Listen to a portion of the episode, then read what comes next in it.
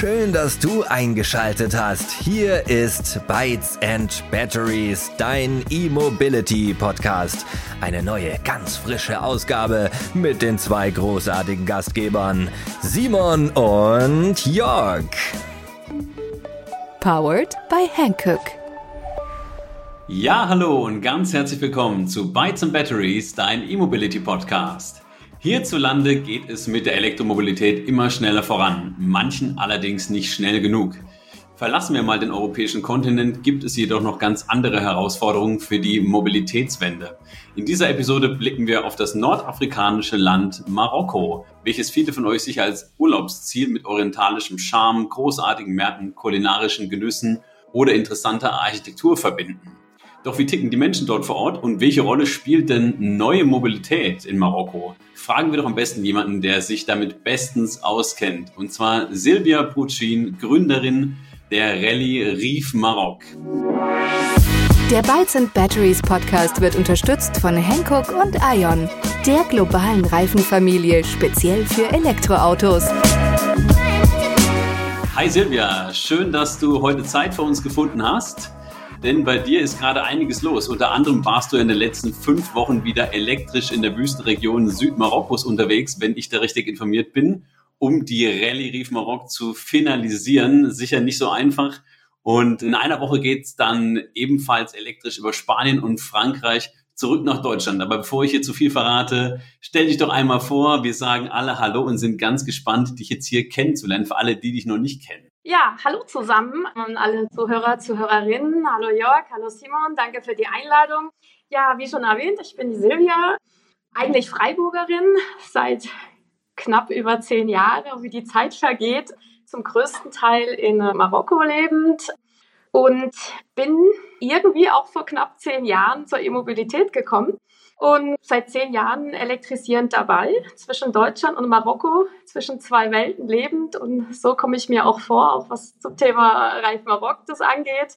Freiburgerin in Freiburg studiert, bin äh, ursprünglich, komme ich aus dem Bereich auch etwas horizontal aufgestellt, Volkswirtschaft, Geografie und Mathematik man hat mich immer damals gefragt, was ich denn damit mal machen möchte. Und bis zum Studienabschluss hatte ich keine Idee. Und dann kam das aber alles so passend, wo ich auch wirklich so meine Spezifikationen ausleben konnte mit Ausland, mit Technik, mit Wirtschaft. Und äh, da wäre ich früher nie drauf gekommen.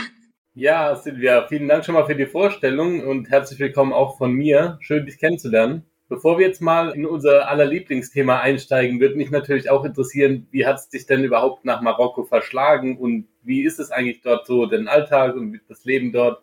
Ich habe da schon mal Urlaub gemacht und habe nur einen kleinen Einblick gekriegt.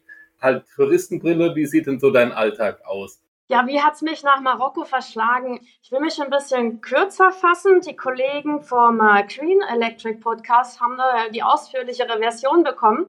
Aber trotzdem für alle, die, das ist auch schon ein bisschen länger her, seit fünf Jahren oder so, das Interview, wie hat es mich dahin verschlagen? Ich bin jemand, der eben auch gerne reist, der offen ist für andere Kulturen, der aber auch gerne Sport macht. Und in den Semesterferien dachte ich mal, ich fahre mal mit dem Fahrrad durch Marokko.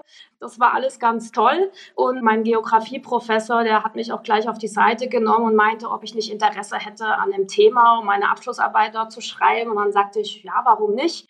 Hab mir noch mal ein halbes Jahr freigenommen, bin dann an die Uni in Agadir eben gegangen und ja, da hat das alles so angefangen. Habe dann nochmal geforscht in Marokko, habe daraufhin Zugang zu einem Aufbaustudiengang in Jordanien erhalten, aber erst ein Jahr später, wollte aber wieder nach Marokko zurück zum Arabisch aufbessern, wollte aber mobil sein. Da war ich auf der Suche nach einem Fahrzeug, das war 2011 und es hat irgendwie nichts zu mir gepasst. Also Freiburg ist eine Fahrradstadt, ich komme auch vom Fahrradfahren und da ist das Zweig an mir vorbeigefahren. Und das sollte irgendwie meinem Lebenslauf oder meiner Geschichte irgendwie eine ganz neue Wendung geben. Das wusste ich damals noch gar nicht. Und hätte man mir das vor zehn Jahren gesagt, was in den nächsten zehn Jahren passieren würde, dann hätte ich das nie und nimmer geglaubt.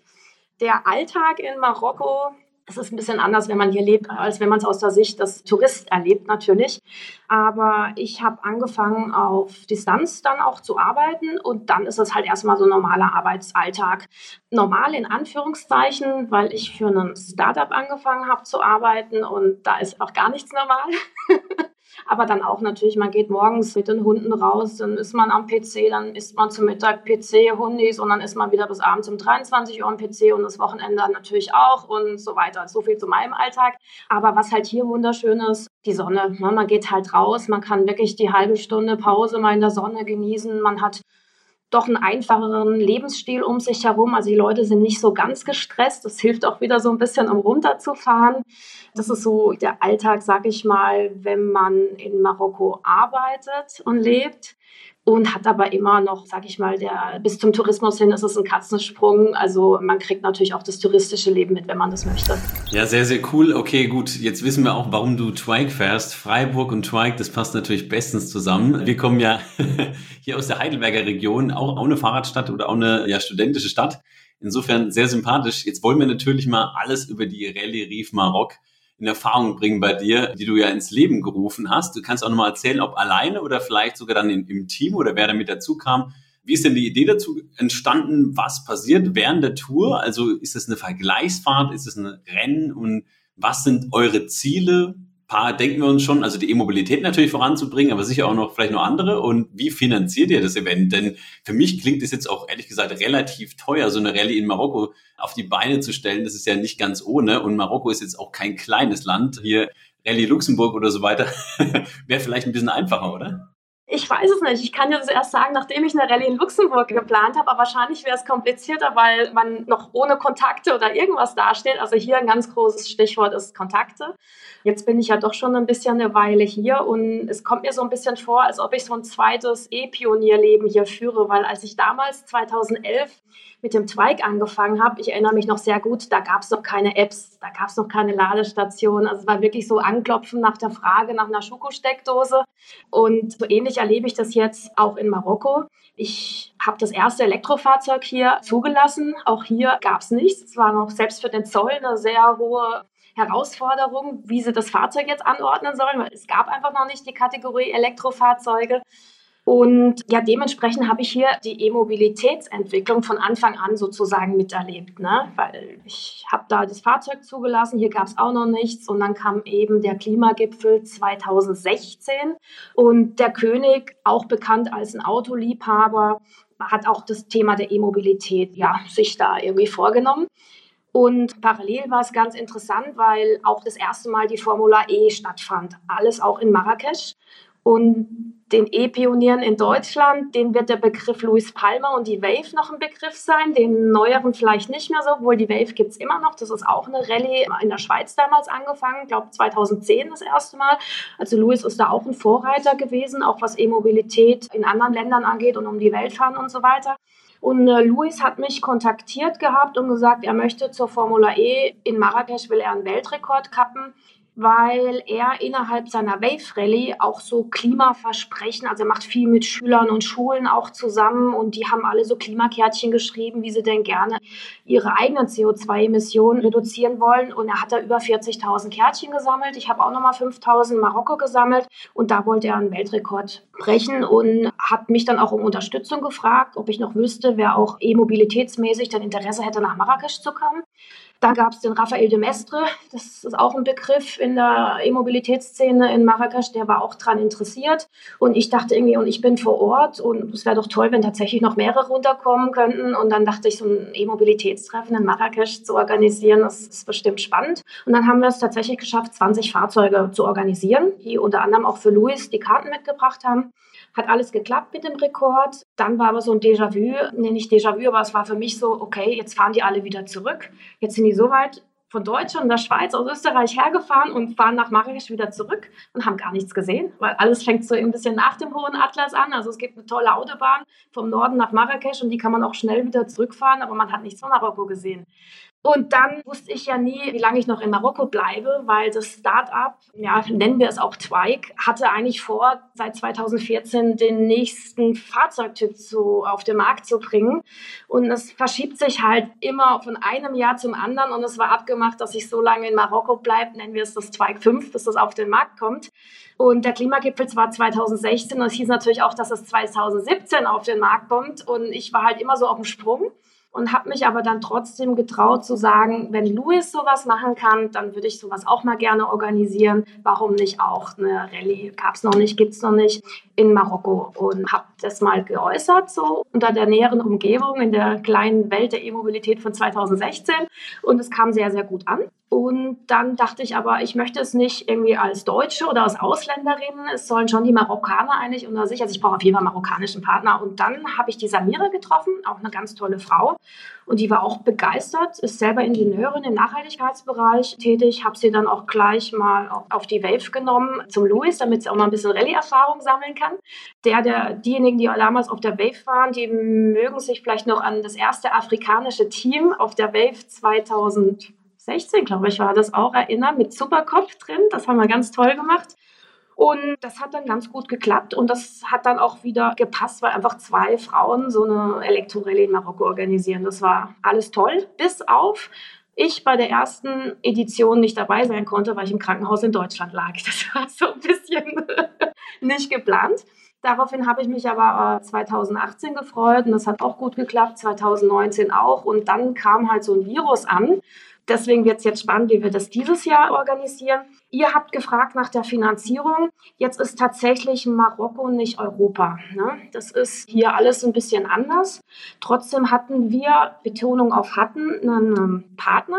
Und das liegt auch nahe. Das Zweig 5 kam bisher nie raus, aber Zweig wollte natürlich trotzdem dabei sein und hat uns da erstmal auch unterstützt, auch mit so einem Startbogen und Designaufkleber und so weiter. Also die Kollegin hat das dann übernommen. Also da hatten wir einfach auch eine tatkräftige Unterstützung.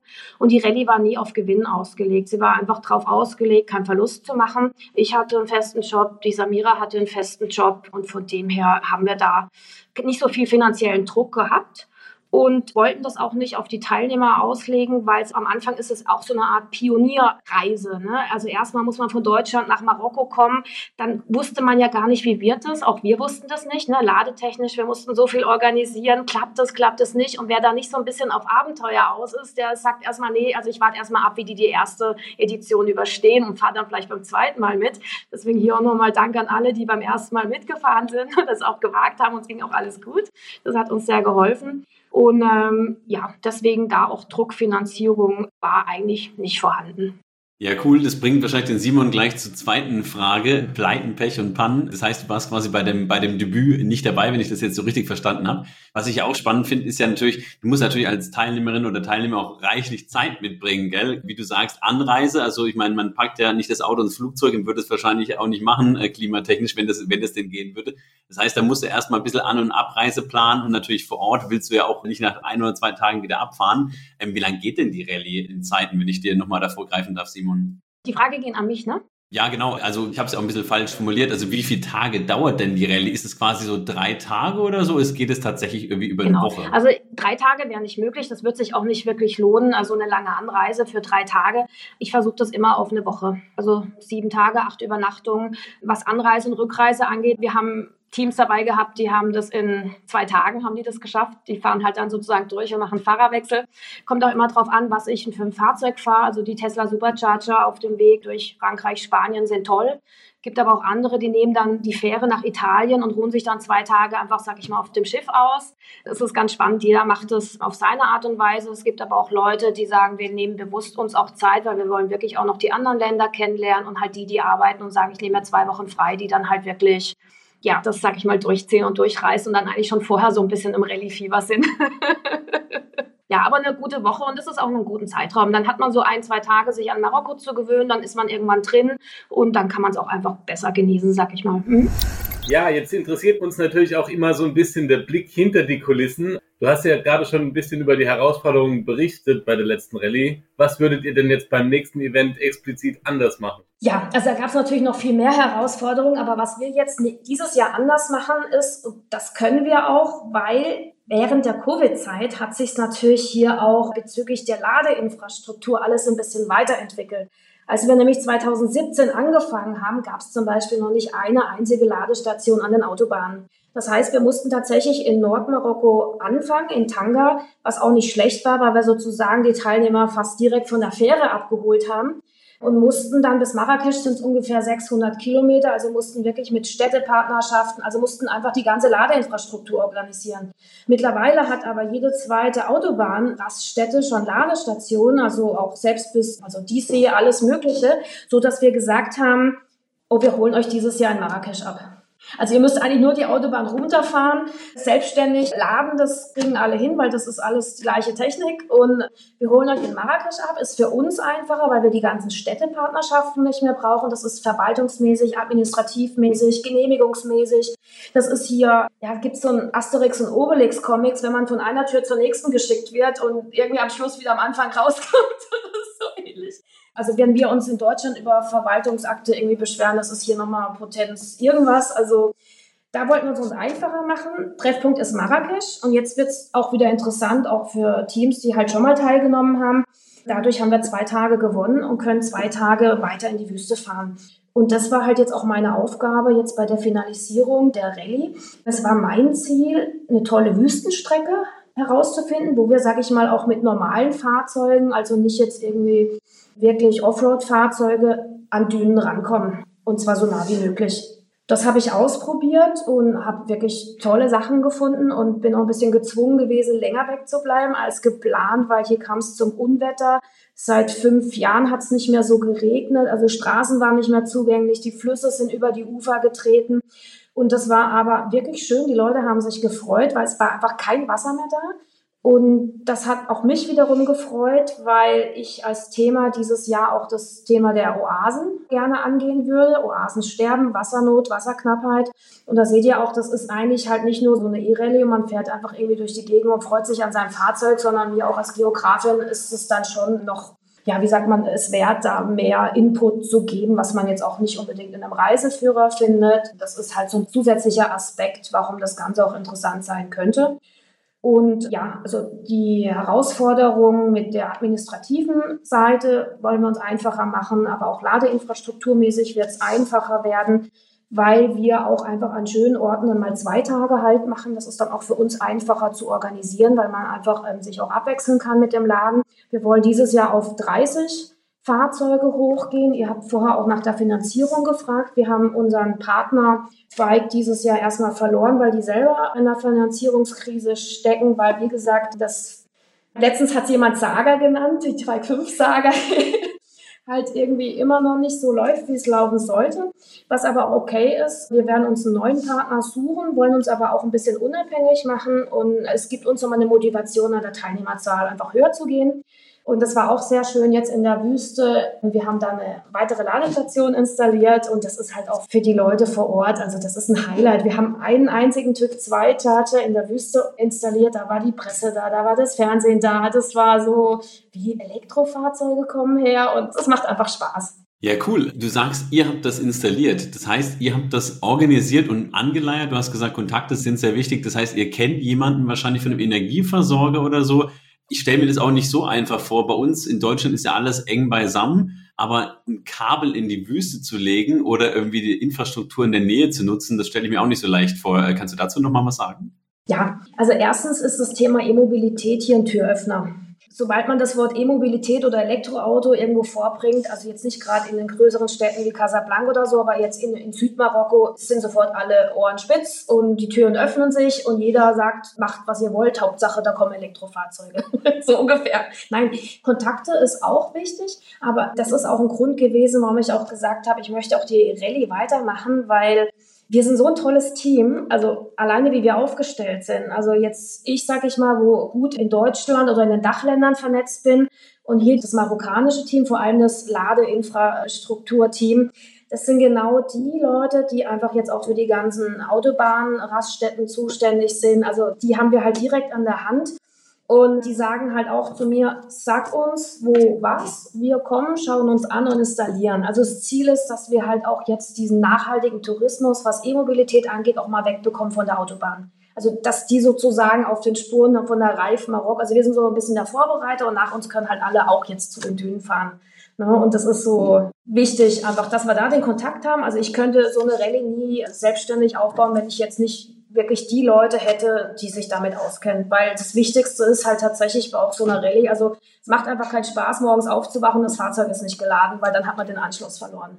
Das war eine der Herausforderungen der letzten Jahre mit der älteren Zoe. Ne? Die wurde ja auch immer als die Zicke bezeichnet die hat auch hier immer ein bisschen mehr Erdung gebraucht als alle anderen Fahrzeuge. Und ähm, das war, also ein Beispiel war, wo wir dann einfach nur noch ein bisschen mehr Salz in den Boden reinmachen mussten und dann hat die Zoe geladen. Und das war so, das hat man sich gar nicht getraut, später irgendwie zu erzählen, aber es war wirklich wie so ein Wunder. Und das sind halt Sachen, die erlebt man hier und die erlebt man gemeinsam, also mit dem Team. Und das wird halt immer in Erinnerung bleiben, die Anfänge, wie das hier angefangen hat also in Deutschland, ich habe das noch miterlebt, ich gehöre noch zu der Generation, wir hatten einen Briefkastenschlüssel für eine gelbe Box und dann hat man irgendwie gewusst, welcher Stadt in Deutschland oder in der Schweiz diese gelben Briefkästen hangen und dann hat man einen Schlüssel gehabt und da drin war eine, eine Schokosteckdose.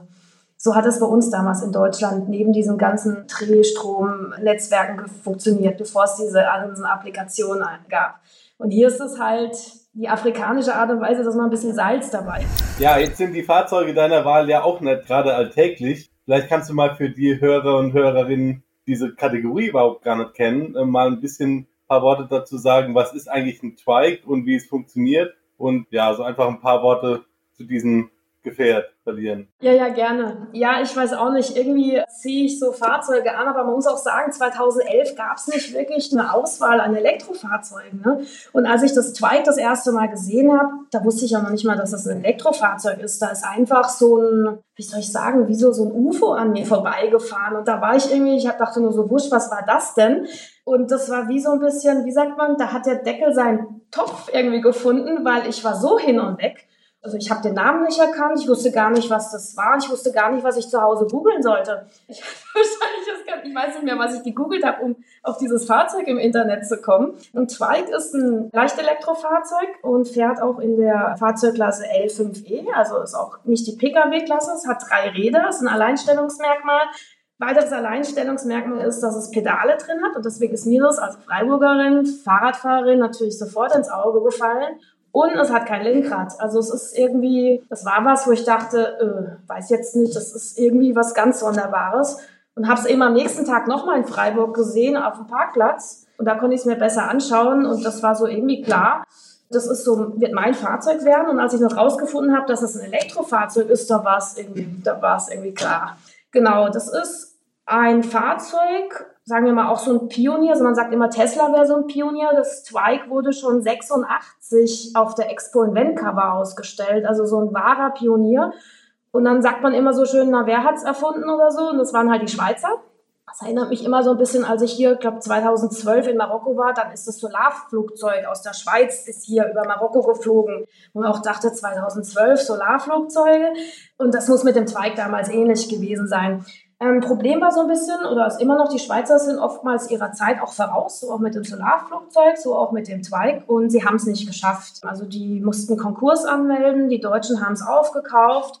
Und den Deutschen war es schon relativ auch klar, wenn jetzt E-Mobilität dann, ähm, ich glaube ab 2014 hat es E-Mobilität bei uns so ein bisschen größer herausgeschafft, dass sie dann einfach auch ein, anderes Fahrzeug brauchen. Das Twike fährt 85 km/h. Das ist für mich absolut okay gewesen. Mittlerweile wäre es auch nicht mehr okay. Ich fahre damit Autobahn, also man kann damit Autobahn fahren, ist nicht jedermanns Sache. Der Einstieg ist so ein bisschen, es ist halt alles so ein bisschen, ja, kann man sagen, retro teilweise, aber auch ein bisschen verbesserungsfähig und da ist man jetzt dran. Also Strike wird auch nicht mehr hergestellt. Ähm, es gab ungefähr 1000 Stück wurden hergestellt. Also es ist ein, einfach auch ein kleines Nischenfahrzeug. Das kommende Fahrzeug, wo man seit zehn Jahren dran ist, soll auch nur in der 500er Serie hergestellt werden. Also ihr seht, das ist alles sehr, sehr speziell. Twike kommt vom Namen Twin Bike, weil es einfach zwei Pedalerien hat für den Fahrer als auch für den Beifahrer, Beifahreroption und wird auch weiterhin in der Art und Weise beibehalten werden. Ne? Außer dass es jetzt ich sag mal so, wenn es nächstes Jahr rauskommt, dass es weiterhin einfach diese, allein, diese genannten Alleinstellungsmerkmale beibehalten wird. Es gab auf jeden Fall schon genügend Zeit zum Sparen jetzt auf das Twike 5. Also es gibt tatsächlich Anzahle, die seit 2016 dabei sind, die jeden Monat 1000 Euro dazugeben und die haben es natürlich schon abbezahlt, ja. Wie muss ich mir das vorstellen? Brauche ich da einen normalen B-Führerschein oder? Ja, hat sich die Gesetzeslage ein bisschen geändert mittlerweile. Also normal, also als ich damit angefangen habe, war es ein ganz normaler Autoführerschein. Oh, wie war das? Bin ich ein bisschen draußen. Vor ein paar Jahren gab es eine Gesetzesänderung. Also man kann es jetzt auch schon mit dem 1, ich weiß nicht, mit dem Motorradführerschein fahren. Beziehungsweise, wenn man erst jetzt einen Führerschein macht, darf man es auch nicht mehr mit dem Autoführerschein fahren. Das war der Unterschied. Also wenn man den Führerschein schon früher gemacht hat, darf man noch Autoführerschein, darf aber auch Motorrad. Wenn man aber erst jetzt einen Führerschein macht oder ab dem Datum, wo das festgelegt wurde, dann darf man eben nicht mehr mit dem Pkw-Führerschein fahren. Und das ist auch so ein bisschen ein kleines Hindernis, dass wer jetzt halt einen Zweig 5 bestellt oder haben möchte, muss halt dann gegebenenfalls halt auch erst den Motorradführerschein machen. Okay, vielen Dank. Also auf jeden Fall ein mega spannendes Fahrzeug. Ich habe neulich, glaube ich, auch bei Robin TV, beim lieben Robin Schmidt, Grüße an der Stelle, mal wieder eine Tour gesehen und es sah doch recht abenteuerlich aus. Also nicht, weil es schlecht war, sondern weil es extrem sportlich war. Und ich glaube, wenn man das nicht gewohnt ist, du wirst es aus eigener Erfahrung kennen, das ist schon ein bisschen was anderes, als in irgendeinem SUV zu sitzen, sondern man ist ja natürlich nah an der Straße und das Ganze ist schon sehr dynamisch, oder? Ja, jetzt bin ich halt in der Rolle gewesen, ich kam vom Fahrrad zum Zweig. Ich kam nicht vom Auto zum Zweig. Und die Reihenfolge ist, glaube ich, ganz gut. Nur was dann halt irgendwie passiert ist, weil es halt auch so lange dauert und ich irgendwie, ich habe auch so eine Hundeleidenschaft und wer in Marokko länger bleibt, der wird nicht hier weggehen, ohne Hunde aufgenommen zu haben. Und ich habe mittlerweile zwei Hunde in Deutschland in der Firma und noch vier Hunde hier, das macht eigentlich sechs Hunde. Und es passen halt maximal zwei Hunde in so einen Zweig rein. Das heißt, es war klar, ich muss, es muss irgendwas Größeres her und da ist mir halt 2021 dieser Maxus über den Weg gelaufen. Also auch hier wieder, ich war irgendwie nie in der Pkw-Größe zu Hause. Das ist irgendwie ganz seltsam, aber das ist, passiert halt einfach alles gerade so. Es ist nicht geplant. Also ich bin dann vom Twike zum Transporter sozusagen übergegangen und das war dann, nennen wir es SUV. Und das war dann natürlich ein ganz anderer Sprung. Wenn ich mir jetzt vorstellen würde, vom SUV zum Twike, also die andere Richtung zurückzugehen, nee, das wird, glaube ich, auch, es wäre schwierig. Das wäre eine große Umstellung. Ja, Maxus ist natürlich auch spannend, also der elektrische Transporter. Maxus hat schon einiges im Programm. Demnächst, wer es braucht oder möchte, gibt es, glaube ich, auch, habe ich neulich Werbung gesehen, einen elektrischen Pickup, den ersten, sogar noch vom Cybertruck. und zwar auch von Maxus. Also der tut sich ja einiges. Der kommt allerdings, glaube ich, aus China und nicht aus der Schweiz. Jetzt noch eine Frage, Silvia. Und zwar, du bist ja auch bei den Electrified Women aktiv, einem Verein, der Frauen Immobilität näher bringen möchte und vor allem sie auch begeistern möchte. Denn gerade im Bereich Automotive gibt's ja immer so ein bisschen auch diese Männerklischees, schneller weiter. Wir kennen uns alle aus und viele Männer wissen wir, ganz ehrlich, Simon kennt sich auch nicht wirklich aus.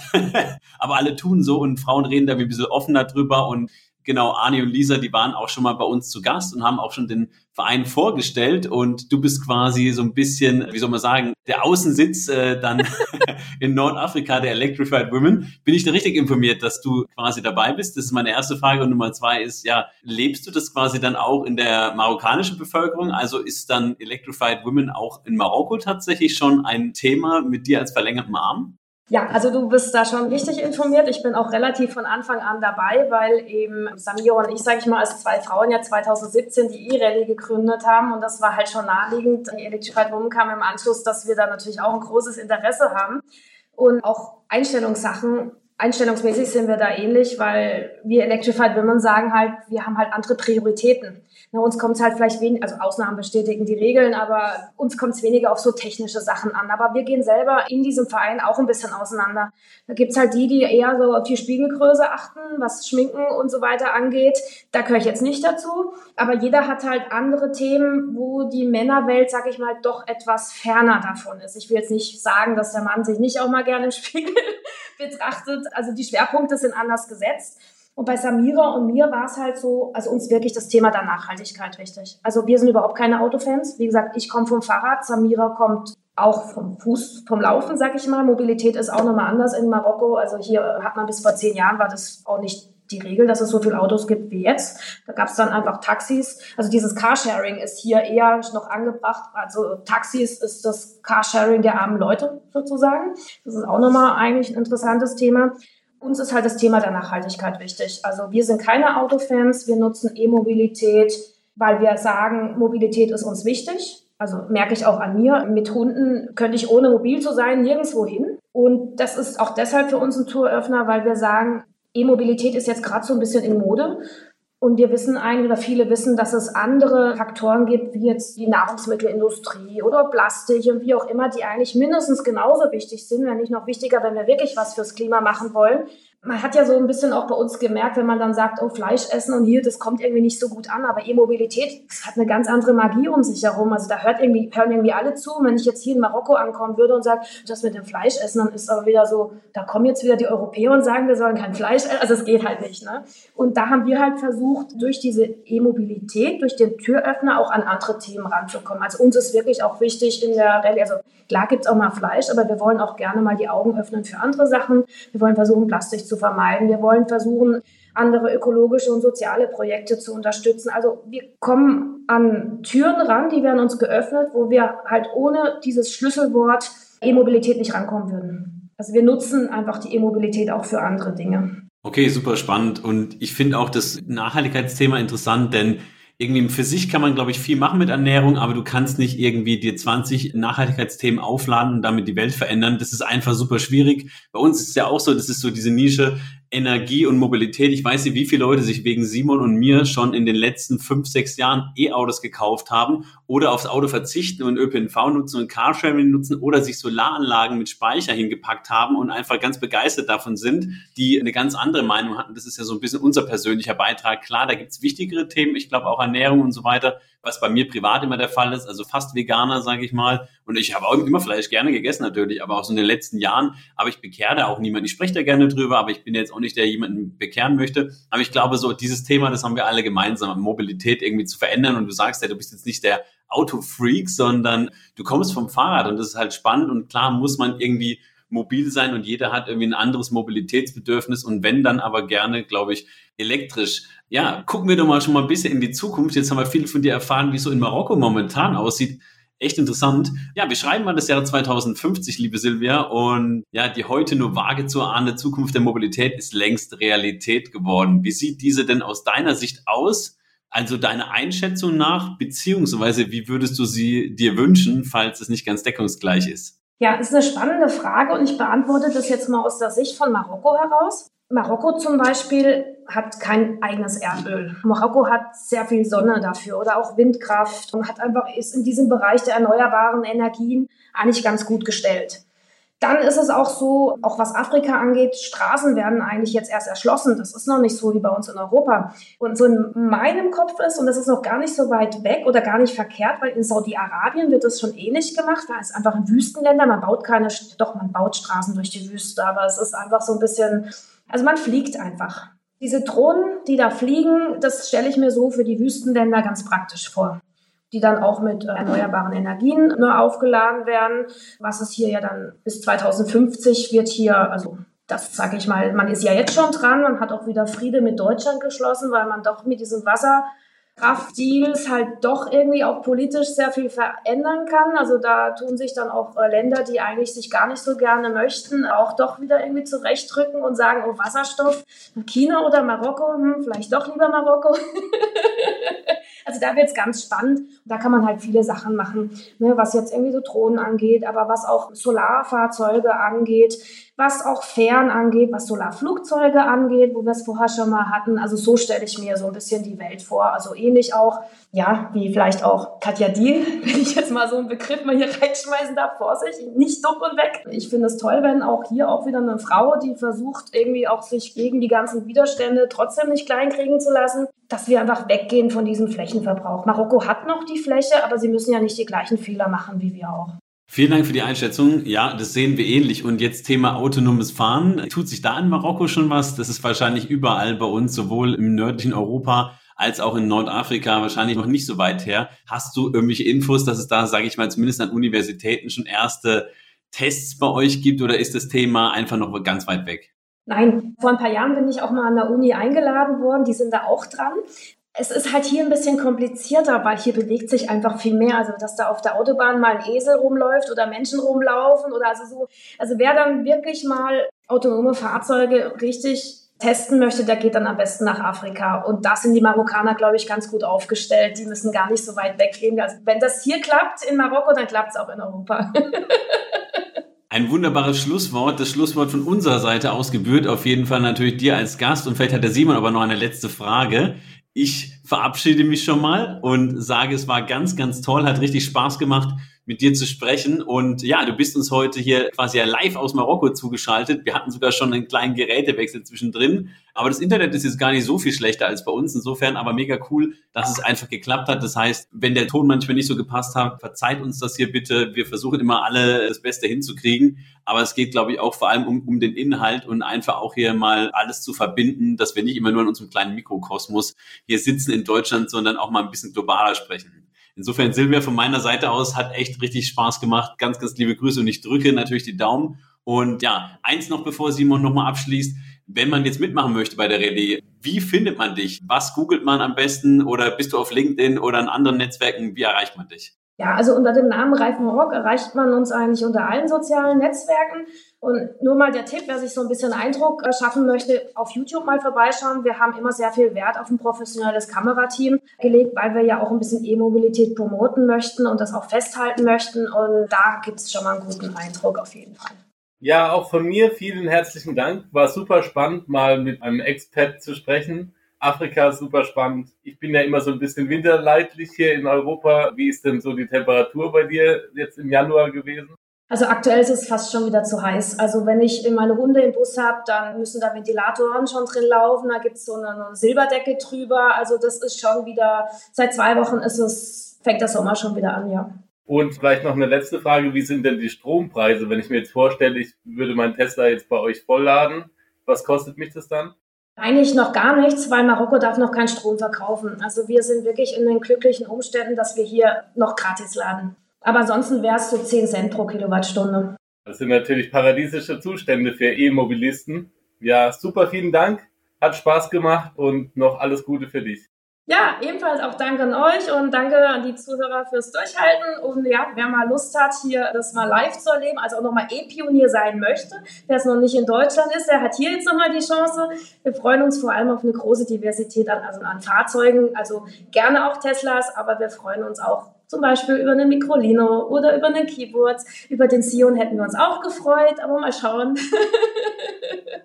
Top, ja, das ist doch eine super Einladung. Also macht mit und meldet euch bei Silvia und dem ganzen Team bei der Reif Maroc und einfach mal Google auf YouTube reinschauen. Ich wünsche allen Teilnehmerinnen und Teilnehmern viel Spaß, die Lust haben, da mal mitzufahren. Wir hätten auch Lust und vielleicht sieht man sich ja mal in Marokko, nicht zuletzt wegen des Wetters. Insofern, wir sind raus. Bis dann. Macht's gut. Ciao. Der Bytes and Batteries Podcast wird unterstützt von Hankook und Ion, der globalen Reifenfamilie speziell für Elektroautos.